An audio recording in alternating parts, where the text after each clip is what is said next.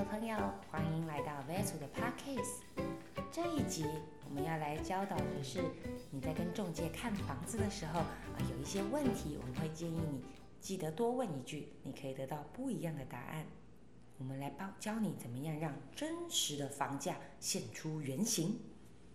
很多人都有跟房仲看房子的经验，专业的中介呢，其实从遇到你的那一刻开始。为了彻底了解你的需求，会问你很多个问题：几个人要住啊？你的预算多少啊？你自备款有多少啊？你看过哪些房子？这些都是为了他能够更精准的来帮你配对啊，来找到适合你的房子。当中介开始带你看房子之后呢，他的介绍流程会从区域的大环境，进而到社区的小环境，再来是啊买房的格局动线。这个流畅的介绍是为了要帮助你对房子产生兴趣，但是当你看到真正喜欢的房子之后，你要开始进行议价之前，每组有几个问题要教导你，记得要去问一下你的中介人员。除了研究房子的周边生活圈以及房子本身有没有瑕疵之外呢，有三个问题是你出价前你一定要先问的。第一个，卖房子的原因，屋主为什么要卖？其实卖房原因非常多种哦，可能是家庭人口呃有改变，所以呢要搬到其他地方来做来来住，那所以他要把原本的房子卖掉。那你可能也听过哦，父母亲年纪大啦，要接来照顾啊，这里不够住，所以要把这里卖掉。其实这都算是比较正常的原因啊。那但是如果你得到回答是呃本来是要买给爸妈或小孩啊，他们不习惯，所以不愿意过来住。但是你看到那房子可能是全新装潢，那看起来都没有人住过，那再加上持有时间可能是两年左右，那么很有可能这间房子就是当初他买来做投资的房子。那如果屋主是这个所谓的投资客，他对房子出售的看法可能就只是赚多赚少的差别。我并没有说投资客的房子不好，而是你在出价的策略上面，你就可以有比较多的调整。好，必问问题第二个，这个房子卖多久了？这个房子卖多久这件事情，其实要讨论的是背后的原因是屋主面对出价的时候的心态。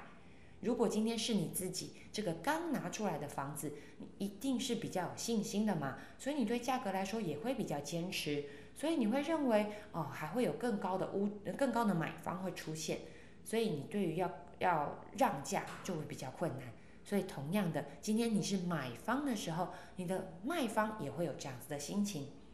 但是如果今天这个房子卖的比较久，屋主的心态就会随着销售期限拉长而有所改变。哦，卖了好几个月，卖了大半年了都卖不掉，是不是我开太高啦？那不然我价格放软一点好了。这个时候买方啊，你在价格上面就比较有谈判的空间。但是中介给你的答案会不会糊弄你呢？那是有可能的哦。v s 教你一个破解的小技巧：当你问完卖多久这个问题的同时，你不要忘记跟你的中介人员拿这个不动产说明书来翻翻看，其中会附件有一个叫做房屋藤本，看看这个藤本啊，它最上头会有一个调阅资料的时间。你去看看这个时间与你看房子的时间相距有没有很久？如果相距很久，那可能卖房子的时间也差不多就是那么久。所以如果藤本是一年前调阅的，但是中介人员跟你说哦没有啊，这一个月前才拿出来卖，那你就知道这是假的答案。好，第三个必问的问题就是在这过程当中有没有人曾经出过价？出价的热络不热络，可以了解这个房子的销售状况。所以通常海豚还会多问一句：有人出价出多少？为什么不卖呢？这代表其他买方对于这个物物件的呃价格可以接受的程度。那如果没有成交的原因是什么？是屋主惜售呢，还是买方退缩？那当然，中介很有可能也会有一些不是太正确的答案。但是你可以用一个比他刚刚所说的价格稍稍低一到两成的价格来测试一下中介人员的反应，再依照他的反应来调整你的出价策略。这件事情是必须花脑袋的。那当然，海豚会建议你不要自己一个人去做这样子的决定或出价。那你可以跟家人好好的讨论一番，拟定一个策略之后再去做出价。毕竟。多花一点时间，可以帮助自己的荷包多守住一点，这样子其实也是很划算的。今天教了你一个探寻真实房价、现出原形的技巧，希望对你来说很受用。